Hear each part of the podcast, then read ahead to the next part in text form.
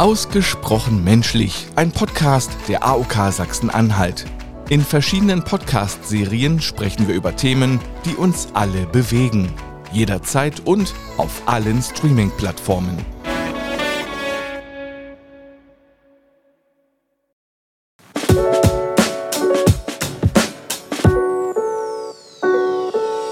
Wir müssen mal reden. Über ein Leben mit chronischer Erkrankung, mit Behinderung und über Selbsthilfe. Ausgesprochen menschlich. Selbsthilfe auf Sendung. Ein Podcast der AOK Sachsen-Anhalt.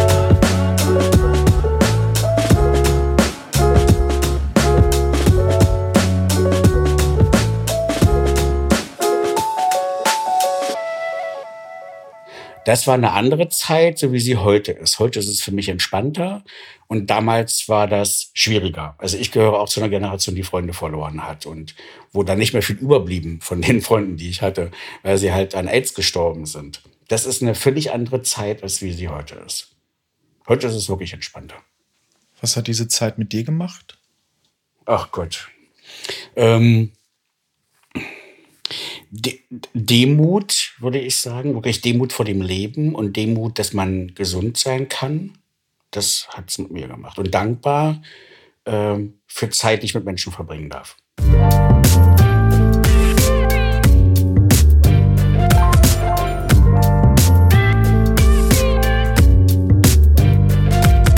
Und damit herzlich willkommen zur 17. Episode Selbsthilfe auf Sendung, einer Serie, der ersten Serie, der Podcast-Reihe Ausgesprochen Menschlich. Mein Name ist Robert Grützke und seit zwei Staffeln sprechen wir hier mit Akteuren der Selbsthilfe über Erfahrungen, Geschichten und ganz persönliche Eindrücke aus dem Selbsthilfealltag. Dabei besuchen wir unsere Gäste direkt vor Ort, sind zu Gast in Wittenberg, Halle, Stendal, Dessau, Magdeburg und anderen Spots in Sachsen-Anhalt und sprechen vor allem offen und unverkrampft über ein Leben mit Krebserkrankungen, Sehbehinderung, Diabetes, Sucht, über ein Leben nach einem Schlaganfall oder nach der Diagnose HIV. Dabei geht es nie um Betroffenheit oder Emotionalisierung, sondern häufig vor allem um pragmatische Antworten, Austausch, Inklusion und auch Dankbarkeit. Unter diesen Gesichtspunkten möchten wir in unserem kleinen Staffelfinale kurz zurückschauen. Auf 16 Episoden mit wunderbaren Gesprächen und tollen Gästen. Wenn dies hier deine erste Episode Selbsthilfe auf Sendung ist, bleib gerne hier und genieß das kleine Best-of. Die jeweiligen Episoden in voller Länge und kostenlos findest du vermutlich dort, wo du in diesem Moment auch die aktuelle Episode hörst. Ansonsten überall, wo es Podcasts gibt. Nun aber rein in die kleine Auswahl unserer liebsten Momente mit der Frage aller Fragen zu Beginn. Was macht Selbsthilfe eigentlich aus? Die Selbsthilfe ist im Prinzip die Hilfe der äh, untereinander, dieses Zusammenwirken von Betroffenen. Austausch wie geht der ein Einzelne mit seiner Erkrankung um? Kann ich das auf, mein, äh, auf meine Erkrankung auch äh, äh, umschwenken? Welchen Arzt, mit welchem Arzt bist du zufrieden? Und so weiter. Dieser Austausch ist in der Selbsthilfe ganz, ganz wichtig. In meiner Gruppe selbst ist der Bedarf an Informationen eben so nicht mehr da. Aber der Bedarf, sich gegenseitig auszutauschen und sich auch mal in den Arm zu nehmen oder mal zu sagen, wird schon wieder, der ist eben trotzdem da. Ihr seid quasi wie der Zugbegleiter, aber einsteigen muss man schon noch selbst. Richtig. Hm. Ja, also Kontaktstelle ist zum Beispiel eine Beratungsstelle, da kann ich mir, auch die werden mir auch nicht helfen beim, beim GDB beantragen. Da muss ich in eine andere Beratungsstelle gehen, die muss ich mir dann suchen. Aber das sind Wegweiser, die mir das zeigen können, wo es, wo es, wo ich, äh, kann ich mir Hilfe suchen. Und so ist das für uns auch als Selbsthilfegruppe, wo wir den Leuten sagen, okay, äh, wir können dir da ein Stück helfen, aber du musst schon zu unserer Gruppe kommen, dass wir darüber sprechen können. Also wir sind jetzt hier nicht da, um mit dir ein Einzelgespräch zu machen, dreimal, damit du dann äh, deine Sachen irgendwo abholen kannst. Das ist nicht meine Aufgabe. Da musst du dich dann selber kümmern. Es gibt noch Beratungsstellen. Die Beratungsstellenlandschaft hier in Dessau oder in der Umgebung in Sachsen-Anhalt ist groß, wo man sich dann also selber kundig machen sollte wenn ich das möchte. Aber natürlich kannst du immer offen für dich. Du kannst jederzeit in die Gruppe kommen.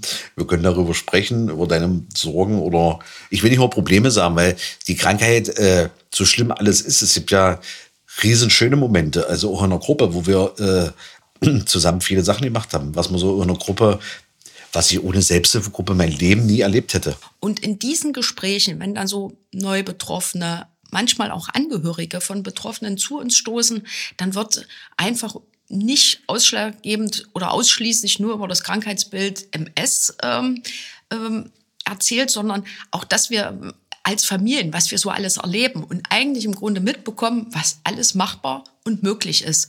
Und das ist eigentlich das, was eine Selbsthilfe ausmacht. Natürlich kommen dann auch Fragen, wenn es dann heißt, Mensch, ich überlege gerade immer Antragstellung, gerade der Behinderung, GDB, wie funktioniert das? Und dann wird sich untereinander beraten dann wird ausgetauscht. Also wir sind so eine richtigen kleinen Sozialrechtler mittlerweile alle geworden, weil jeder hat so seine Expertise, wo er sagen kann, ich kenne mich im Rentenrecht aus, ich bin der Reha-Berater in Spee und sage so, mein Schokoladenbonbon ist immer Antragstellung gerade der Behinderung. Und das wird ausgetauscht. Und wenn wir alle diese Dinge mal überlegen, was man so machen kann, dann kommt auch dieses Verständnis auf, wie gut kann man mit der Erkrankung leben. Das ist so ein Prozess. Also wir, wir machen jetzt keine Beratung so als solches mit demjenigen und sagen, du solltest das, das, das alles tun, sondern das ergibt sich unheimlich gut aus diesen Gesprächen. Und der Nächste berichtet dann mal von seinem letzten Urlaub, was er da so alles gemacht hat, wo er hingefahren ist, wo es auch gar nicht schwierig war, weil er eben einen Rollator dabei hatte, weil er eben eine eine Gehstütze dabei hatte. Das war alles mal. Und dieses Austauschen und auch dieser positiv, diese positiven Erlebnisse bringen natürlich das. Und ich für mich selbst kann natürlich sagen, auch in meiner Selbsthilfe, überhaupt an der DMSG, die kennen inzwischen alle meine Lebensbiografie und stellen dann auch immer wieder fest, Halleluja, es ist doch eine ganze Menge möglich mit einer MS. Ja, und das sind solche Dinge, die kann man nicht als solches so beraten, sondern die ergeben sich einfach. Natürlich ist immer eine Beratung mit dabei, aber nicht so, wie man das auf dem Amt oder so erlebt. Das ist einfach, ist unheimlich toll, dieses Austauschen. Und das passiert ganz locker. Inwieweit siehst du dich mit deiner Biografie äh, in der Selbsthilfegruppe und darüber hinaus in einer Vorbildfunktion? Vorbild vielleicht nicht, aber ich erlebe eine Wertschätzung. Das tut mir sehr gut. Also ich habe auch meine Selbsthilfe hier auch in das Wahlkreisbüro schon mal eingeladen, wo das eben alles nicht geklappt hat mit äh, Treff in einer Begegnungsstätte. Habe ich gesagt, komm zu mir. Und die waren natürlich begeistert und haben mir gesagt, Mensch, wie du das schaffst und was du alles wuppst. Und auch wir sind stolz auf dich. Und das tut natürlich gut. Wahrscheinlich lernt ihr voneinander, nur ich kann es mir gerade noch nicht so richtig vorstellen, inwiefern zum Beispiel du mit Neurofibromatose in Kontakt stehst mit Menschen mit anderen seltenen Erkrankungen und was für euch insgesamt dann der Mehrwert ist. Ja, man hat vielleicht unbewusst so einen Blick zu den anderen Menschen. Also er muss sich bei uns oder sie nicht neu erklären. Dann versucht man da und da versuche ich habe das so gemacht, ich habe das so gemacht, vielleicht klappt es bei dir so oder umgekehrt. Ich habe da den Ansprechpartner, wenn nicht mal an den, wenn jeder die Stärken des anderen sich kombinieren sozusagen, dann findet man gemeinsam eine Lösung und man wird nicht abgewiesen untereinander. Der andere oder ich, wenn ich ein Problem habe, ich weiß, ich werde ernst genommen. Und das ist gerade das beim Psychischen gerade ein sehr wichtiges Problem. Aber das heißt, hat ein Problem gelöst sozusagen, man ist erleichtert. Das ist auch sehr wichtig. Wie es bei mir damals war, ich hatte keinen Ansprechpartner gehabt, ich hatte niemanden gehabt, wo ich mich anlehnen konnte. Und das tut mir gut, auch mir zum Beispiel, wenn ich aus meinen negativen Erfahrungen anderen helfen kann, dass die nicht die gleichen negativen Erfahrungen machen, machen müssen, so wie ich. Das ist ein Lebenswert sozusagen, habe eine kleine Aufgabe, habe ein Lebensziel oder einen Lebensinhalt dadurch wieder gefunden.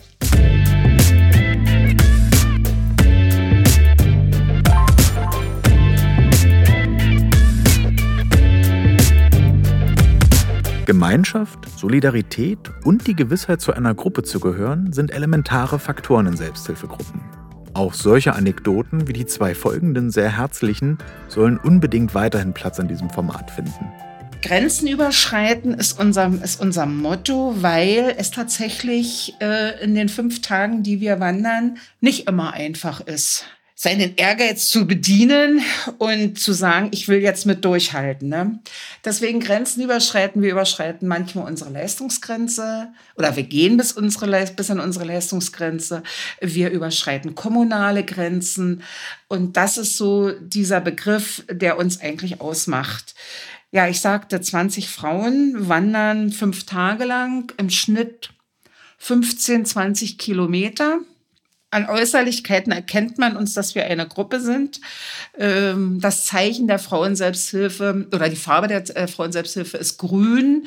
Wir haben T-Shirts mit unserem, mit unserem Logo und wenn da 20 Frauen dann so im Trupp durch den Harz wandern, kommt es schon mal vor, dass wir angesprochen werden. Na, wer sind Sie denn? Und da kommt es immer auch zu ganz netten Gesprächen. Und das ist wirklich emotional, was man damals, äh, was man da manchmal so erlebt. Und ähm, es ist schön. Es, und es schweißt auch, es schweißt auch zusammen. Und ich möchte noch ein ganz besonderes ähm, Ereignis, was mir persönlich auch wirklich in den, in den neuen Jahren sehr nahe gegangen ist. Wir haben eine Teilnehmerin, und hat mich gefragt, ob sie mitkommen kann, weil sie auch gerne wandert. Natürlich kannst du mitkommen, weil wir sind ja offen. Und vor zwei Jahren hatte sich ihr Wesen verändert. Oh, jetzt wäre ich ein bisschen nachdenklich. Hatte sich ihr Wesen verändert während unserer Wanderung oder am abendlichen Gespräch? Wir treffen uns ja dann immer abends und werten den Tag aus. Und plötzlich sagte sie, bisher war ich nur Gast bei euch und jetzt bin ich eine von euch. Also sie war in der Zwischenzeit an Krebs erkrankt. Ich bin froh, dass ich bei euch sein darf. Ja, ich krieg auch gerade Gänsehaut und merke auch, wie ich gerade wieder emotional werde. Und ich glaube, da muss ich jetzt auch gar nichts weiter erläutern. Das, diese, diese, dieses Zitat, diese Aussage. Das kann man einfach mal für sich selbst stehen lassen. Das bleibt für sich stehen. Ich kenne eine Familie mit Neurofibromatose nicht aus Sachsen-Anhalt, sondern aus einem anderen Bundesland. Die Mutti ist betroffen und drei Kinder die unterschiedliche Ausprägungen. Der jüngste ist, wenn man es nicht weiß, würde man es nicht mitkriegen. Der mittlere ist stark betroffen, viele Entstellung Bein. Und die Mutti hatte am Anfang ganz große Probleme. Äh, was mache ich, wenn ich mit dem einen Kind im Krankenhaus bin? Was mache ich mit den anderen? Und da haben wir über viele Jahre äh, miteinander aufgebaut, ihr geholfen, ihr unterstützt, auch sie langsam reingemacht, was kann ich beantragen, wo kriege ich Hilfe in der Richtung. Und das ist immer so gut. Oder wie der Mittlere das eine Mal, da waren ähm, klein, wir waren zu Besuch, wollten nach Hause fahren, hat sich ins Auto reingeschlichen, Kindersitz, Türe zu.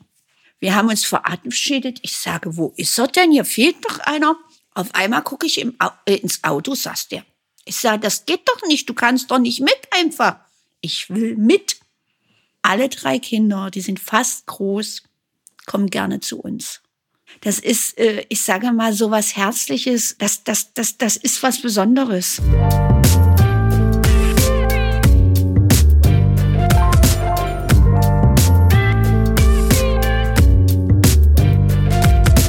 Wie funktioniert gelebte Inklusion im Alltag? Mit einer Sehbehinderung für Demenzpatienten oder als Rollstuhlfahrer? Darüber haben wir mit unseren Gästen in verschiedenen Konstellationen gesprochen. Wie möchte ich gerne behandelt werden? Was und vor allem auch, was ist möglich, wenn man blind oder sehbehindert ist oder in meinem Fall eben, wenn man blind ist? Und ich meine, es gibt ja heute ganz, ganz viele Möglichkeiten, also dank Technik oder moderner Technik. Ich meine, es gibt ja fast nichts, was man jetzt nicht kann. Außer Autofahren. Obwohl das äh, gab es auch tatsächlich in, in, an der Ostsee gab es Autofahren für blinde und sehbehinderte Menschen. Da wurde ein Militärflugplatz gemietet und ganz viele Fahrschulen zusammengezogen und dann durften die blinden und sehbehinderten Menschen dort Auto fahren. Es gibt von den Leos, ähm, das ist der, das ist, sind die Nachwuchsmenschen von den Lions quasi. Es gibt ja den Lions Club und die, die Jungen davon sind die Leos. Und die Leos organisieren alle zwei Jahre eine Jugendfreizeit für Blinde in ganz Europa. Das ist, das ist relativ unbekannt. Ich bin da auch nur zufällig drauf gestoßen. Die machen in diesen 10, 14 Tagen, wo die Leute da sind, mit den ganz coole Sachen, also wo man, die man sonst nicht machen kann. Also die gehen mit den Klettern, die gehen ähm, Inline-Skaten, also ganz viele Inter- oder, oder wirklich aktive Sachen. Und da ist dann eben wirklich auch Autofahren dabei. Und das ist, ähm, also ich habe das selber zweimal mitgemacht. Und es ist zum einen cool, weil ähm, man lernt ganz viele neue Menschen kennen, eben auch aus anderen Ländern. Ähm, man kann sich austauschen und man erlebt wirklich eine ganze Menge zusammen und das ist richtig schön. Und die Betreuer sind halt auch in einem ähnlichen Alter und machen sich ganz, ganz viel Mühe, das den Leuten da so schön wie möglich auch zu machen. Ist eine richtig tolle Sache. Genau. Und was dazu noch kommt, wir haben, naja, wenn nicht gerade Corona wäre, unsere Klientenfahrt, wo natürlich dann Partner plus die HIV-Positiven mitgenommen werden auf ein verlängertes Wochenende. Ähm, irgendwo in der Bundesrepublik ein schönes Ziel gesucht, weil das macht unsere Kollegin Biggies ähm, unter anderem. Und dann halt ein schönes Wochenende verbracht wird, inklusive halt tollen Ausflügen, aber halt auch ähm, Arbeitseinheiten, wo halt nochmal die Themen besprochen werden, die oben aufliegen. Genau, und, und das ist ähm, gruppenübergreifend. Also da kommen dann zu dieser Klientenfahrt, kommen dann wirklich Leute aus allen Gruppen, die wir haben und treffen sich dann da und tauschen sich aus und halt fahren weg.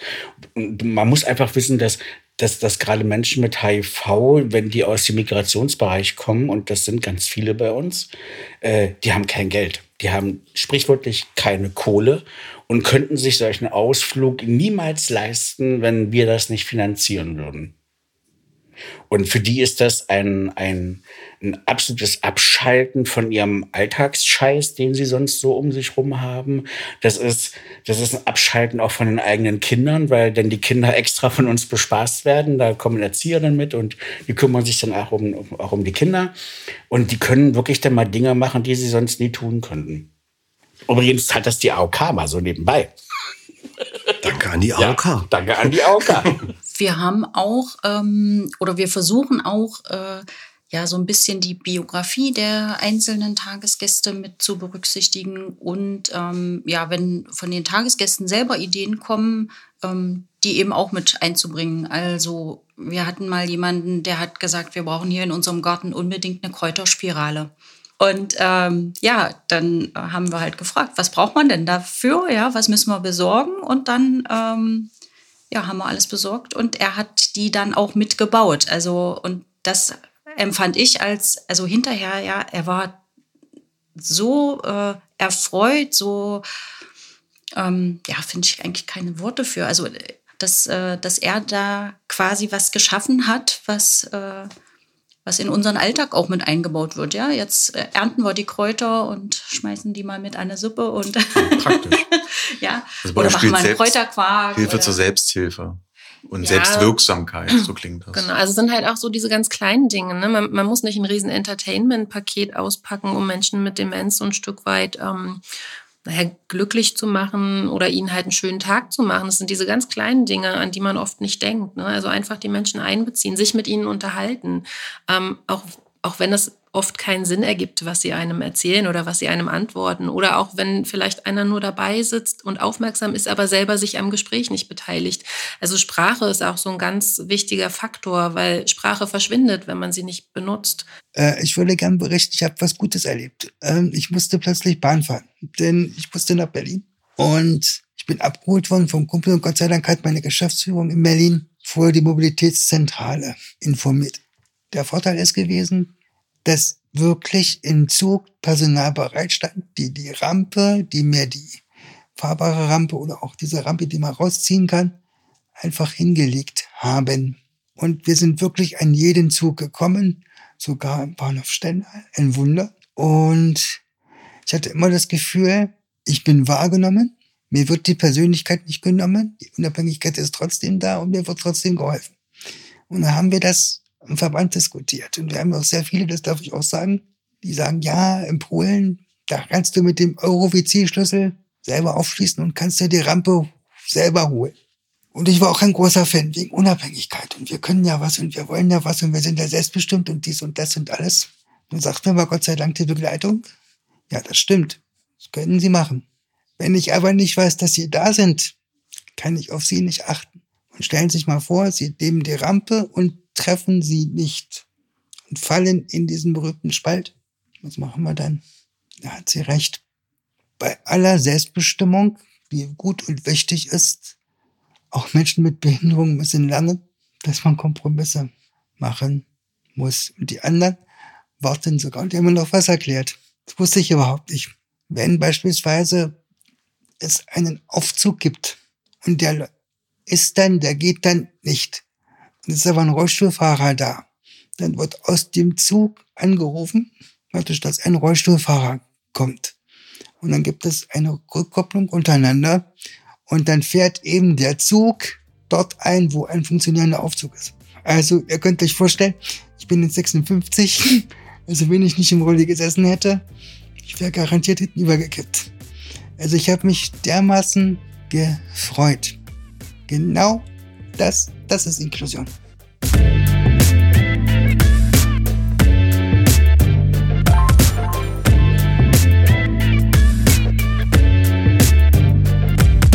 So wie jede andere beginnt auch die Selbsthilfereise mit dem ersten Schritt.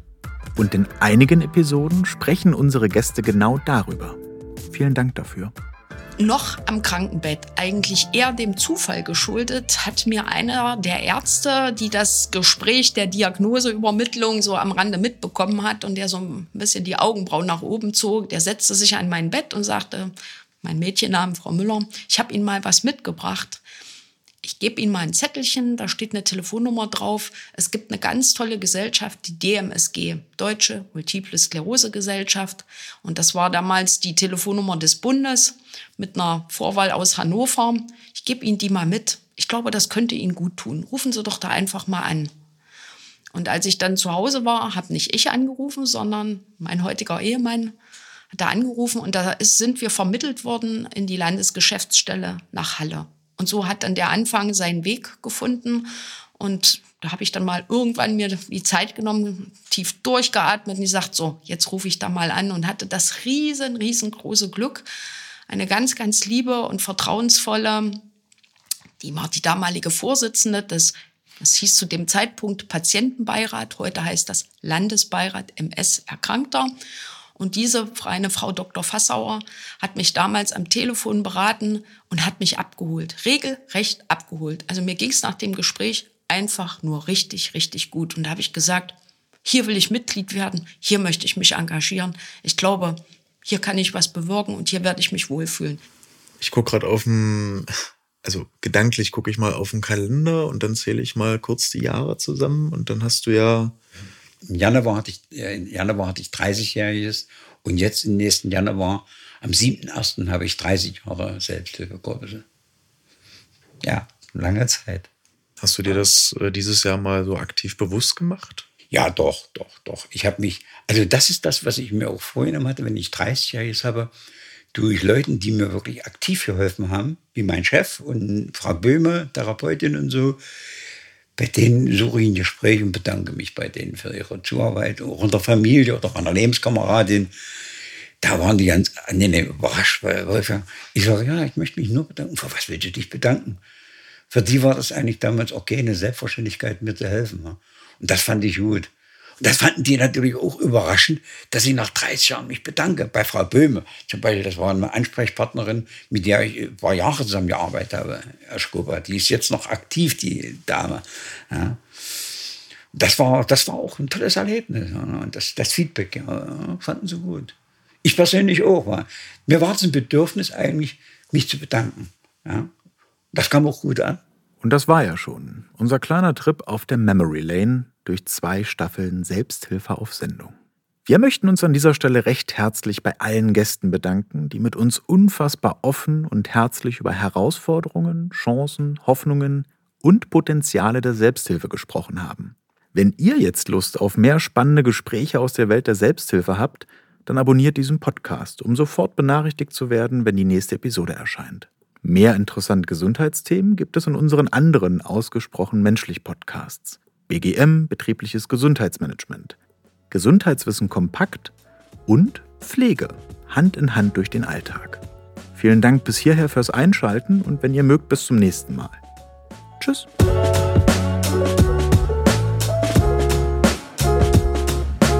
Ausgesprochen menschlich. Selbsthilfe auf Sendung ist ein Podcast der AOK Sachsen-Anhalt. Redaktion und Moderation übernehme ich, Robert Grützke. Technische Umsetzung und Schnitt leistet Axel Fichtmüller. Koordinatorische Unterstützung liefert Gerriet Schröder, Bereich Prävention von der AOK Sachsen-Anhalt. Die Projektleitung liegt bei Sophie Handschuh, Bereich Podcast und Streaming von der AOK Sachsen-Anhalt.